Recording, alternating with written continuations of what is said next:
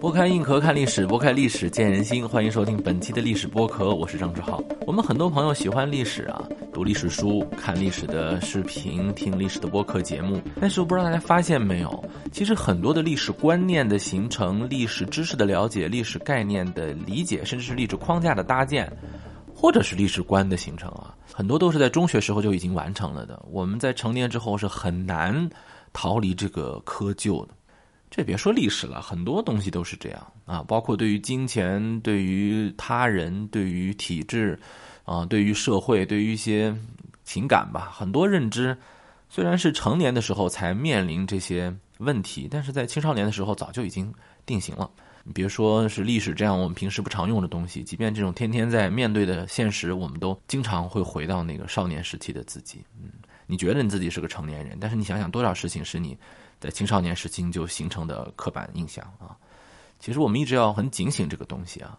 今天我们聊的这个话题是一八四八年的欧洲，这个话题好像很小是吧？嗯，其实不是这样的。这个话题的灵感呢，是来源于我们前一阶段很多朋友在评论区里面聊，想听一战，哦，想听上个世纪的二三十年代啊，上个世纪初叶的一些事情，一战前啊，一战后啊。但是你说我直接讲一个一九一几年的事儿，不如我们把时间拉得更长一点，也应该把时间推得更久一点，说说十九世纪中期的这件事情。我们在教科书里面经常讲工业革命，所以导致我们很多人对于技术的进步啊、工业革命啊，抱有一种。啊，迷狂的自信，觉得这一定是人类伟大的杰作，我们必将享受其成果。这个没有错啊，我觉得这个应该是没有错的。我也不是个反科学的人，工业革命确实是人类的大事件，它提高了人类的平均寿命，啊，真的是啊，给了我们很多现代意识，这个绝对不能抹杀其功劳。但是我们还是要聊聊那些巨大历史车轮推动时燃烧的燃料剩下的那个灰烬的历史。这些灰烬，并不是支流，有可能也是我们。我们来说一下嘛，在十九世纪初期，欧洲的工业革命如火如荼的进行。从十八世纪六十年代到十九世纪的上半期，整个以英国为中心的工业革命在欧洲推广的时候，最初没有那么唉平和吧。嗯，我们可以看到整个世界在发生改变。我们都觉得技术革新确实是给人带来很大的经济效益，比如今天也是这样啊，什么 Chat GPT 啊，什么 人工智能啊，AI，我看好多人在网上说我们要拥抱啊，这会必将会改变我们的。如果你不拥抱，你就会被世界所抛弃，你会被这个技术所抛弃。这个有个潜台词，好像是只要我们拥抱技术，技术就一定会拥抱我们一样。大家发现了吗？天天告诉你要拥抱新技术，拥抱新技术。它的潜台词就是：你只要展开怀抱就可以了。真的是这样吗？技术那么友善吗？你拥抱它，它一定会给你一个怀抱吗？它不会给你一个冷屁股吗？甚至可能不是冷屁股，是冰冷的枪口呢？我们回到那个时代啊，其实，在十八世纪的传统生产模式下啊，它也不会很好。嗯，它也不是很好。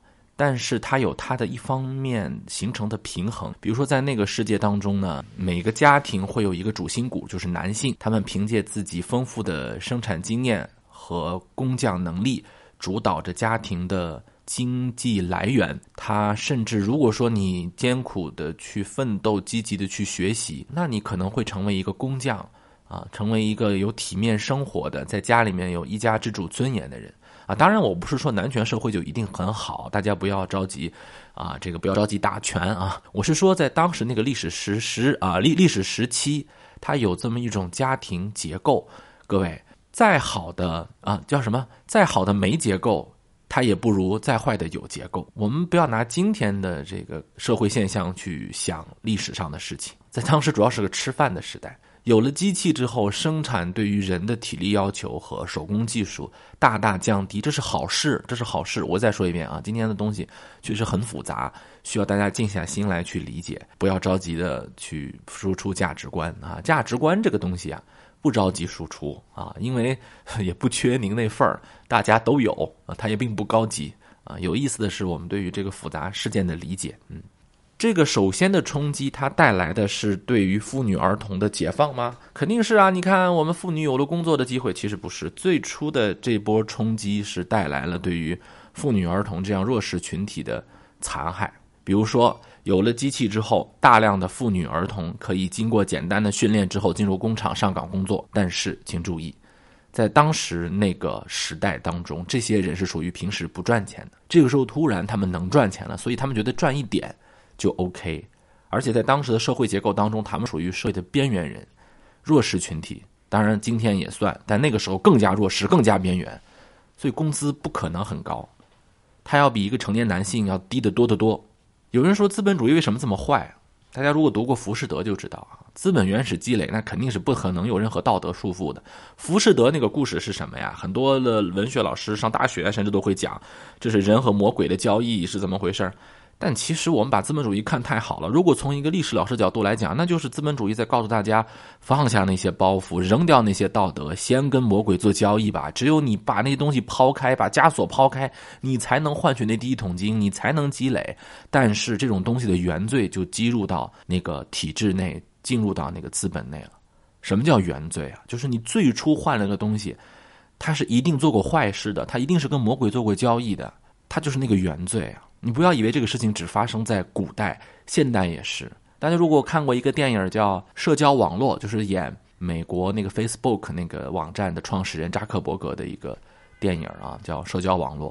当然，我们知道这个 Facebook 这个东西，社交平台、社交媒体吧，它诞生了全世界各种各样的社交媒体，包括我们今天的某博呀，是吧？某圈啊，对吧？都跟那个有关。那个最初是什么？是大家分享生活愉快吗？是大家去啊打破旧媒体的束缚吗？不是，是给女生评头论足，是被女生甩了以后去给人家坐在那里头去拉人家的仇恨，去骂这个女生长得丑，去讽刺那个女生。他最初是因为这个东西来的，这是他的原罪。他把这个东西滚成了第一桶金。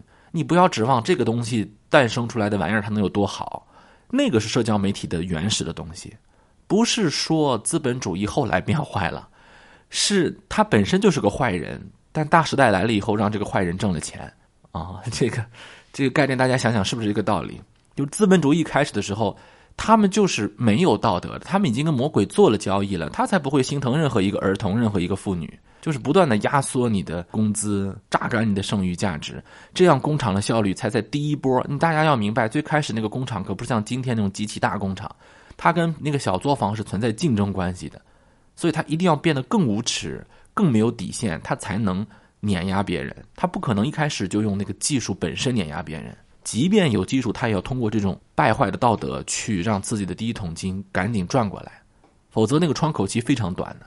工厂效率越高，他的那个就越可以薄利多销，一再的压低产品价格之后，所有的小本经营的小作坊很快就退出历史舞台了。而且大家想一下啊，这个时候妇女儿童被拉出去做工之后，家里面的整个结构就轰塌了。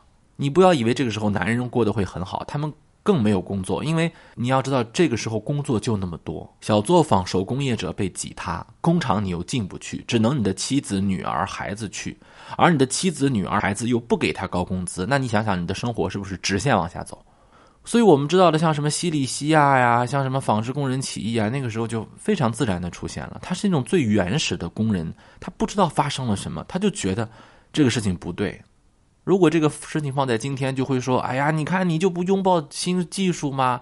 啊，你就这么这个抵制新技术吧？新技术会拥抱我们这些人的。”说这种话的人啊，毫无同理心。我非常理解那个时候的纺织工人。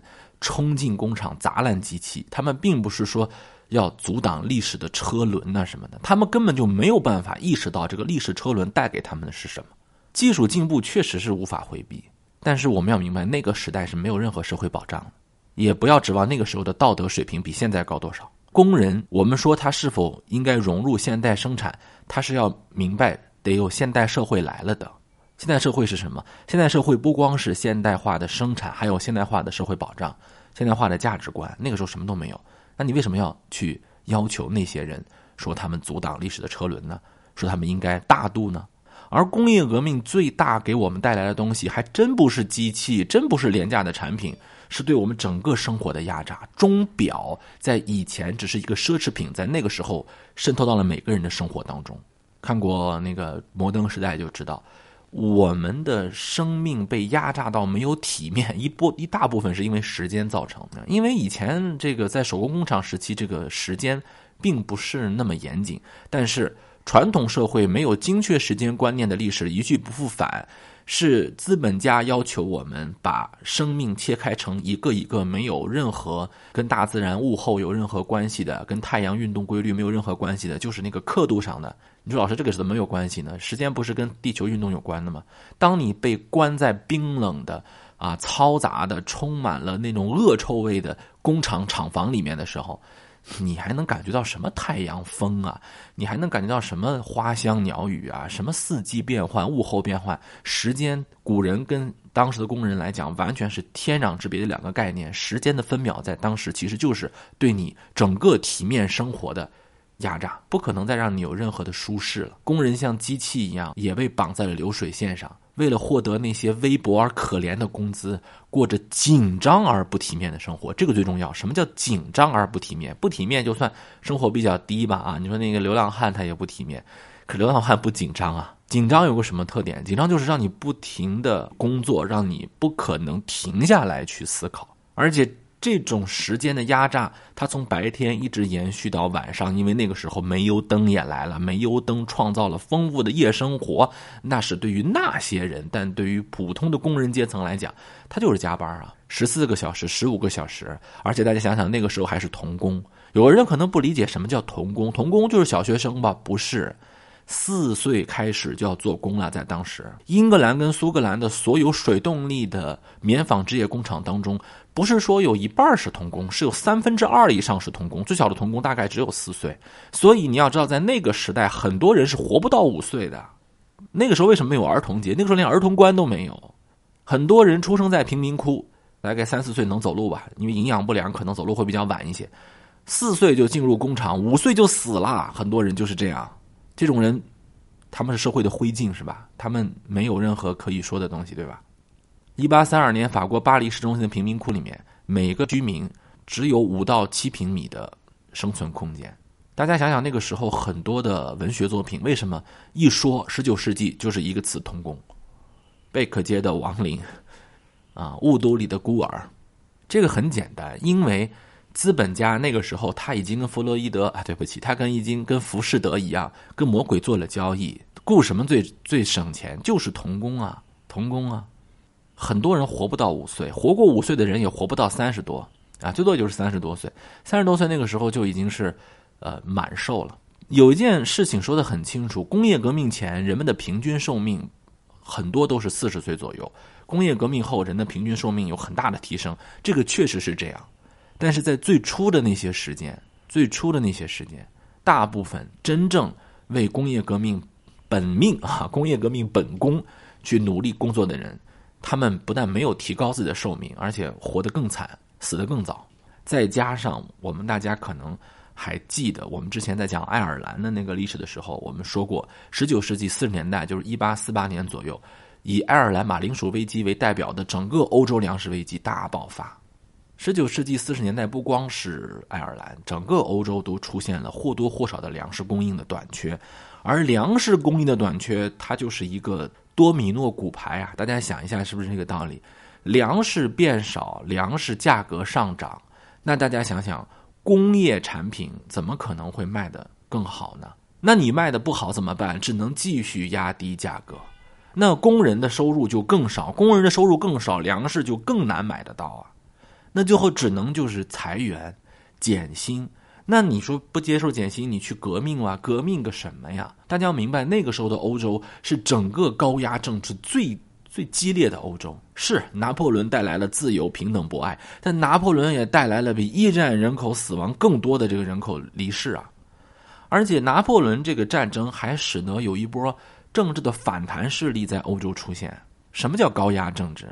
高压政治就是你被带到一个小屋子里面，没有任何的之前的什么证据啊，或者说你只要觉得说话听起来不舒服啊，听起来有问题，一个电钮你就掉地牢里了。这就是沙皇的第三厅组织，啊，大家如果看过一些间谍小说都知道，俄国的秘密警察组组织当时叫第三厅，那是最魔鬼的组织，而且他掌握了当时俄国大量的社会资源，就是钱啊，纳税人的钱全在他们那儿呢。主要是干嘛？就是你交钱，然后雇一些人欺负你嘛。你花着很多的钱交给国家，然后国家再花的这个钱，有很多人来查你、杀你、镇压你，镇压型社会嘛。这是俄国呀，你别的国家也不会好多少的。